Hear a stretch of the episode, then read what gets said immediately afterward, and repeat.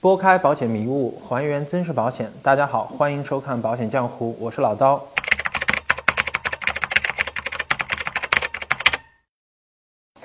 那么，经常可以听到很多朋友吐槽说啊，买保险容易，理赔难。那理赔的时候呢，保险公司总有一万个理由告诉你说不能赔。那保险理赔真的很难吗？那么为什么这么难呢？那我们准备在后面的几期节目中跟大家聊一聊，用户在理赔过程中都遇到了什么样的原因导致于理赔这么难？那我们应该如何去解决？呃，那在惠泽这经营保险十多年的这样一个经验来看呢，往往会产生理赔纠纷，导致于理赔难的一个核心原因，就是在投保前对保险的条款不熟悉，或者是对它的责任定义范围不清晰所导致的。那么今天我们来说一说其中的一个例子。那赵先生呢买了一份一百万的意外险，几年以后呢开车途中发生了交通意外，导致于没了一条胳膊。那么去理赔的时候呢，保险公司却说全残才能赔，那少了一条胳膊不属于全残，赔不了。那么发生了这么大的意外事故，既然都不赔，那其实这样看来，保险其实挺坑爹的。那在我们了解为什么不赔之前呢？那我们大家先来了解一下意外险到底是按照什么样的标准来进行赔付的。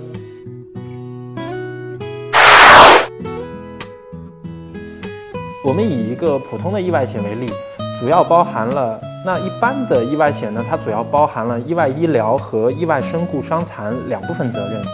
那先来看意外医疗，一般呢，意外医疗是用来赔付发生意外事故之后的一些门急诊。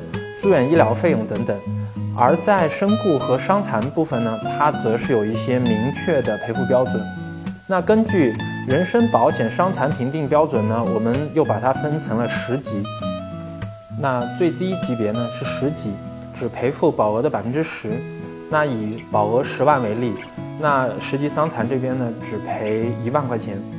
那一级到十级呢，其实每一级的保障它的级差。的赔付比例都是百分之十，而全残相当于最高级别，也就是一级伤残和身故的赔付比例标准是一样的，也就是按照百分之百来进行赔付。这里要特别说明的是，每一级的伤残呢，它的赔付标准，保险公司在条款中都有明确的定义。那么在这里我们就不一一去把它展开说明了。那如果您要想要了解里面具体的标准的话，大家可以访问惠泽网，在里面找一款意外险，然后里面的条款里面应该是有更加明确的这种解释。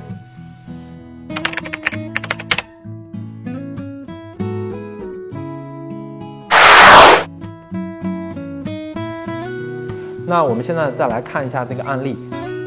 在案例中呢，理赔纠纷是怎么产生的呢？那保险公司实际上在设计产品的时候，往往会针对不同的需求、不同的场景，把保险当中的一部分的责任来提取出来，来设计这种产品。那这样呢，往往能做到这种保额它会做得更高，价格也会更便宜。举例以航意险为例，它只承保在这个航空过程中的这样一个责任保障。那么因此呢，它可以做到保五百万的这种额度，但是实际上它一年只要五只要五十块钱。呃，那么这种产品的设计，它会更加具有针对性。换句话说，在不同的意外险的产品里面呢，呃，有的可能只保身故和全残，而有的呢，则是把身故和伤残是放在一起的。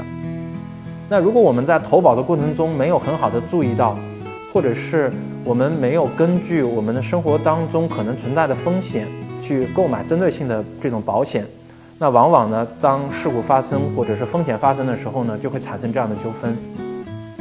例如，就算是保伤残的，我们也应该特别去注意它的比例限制。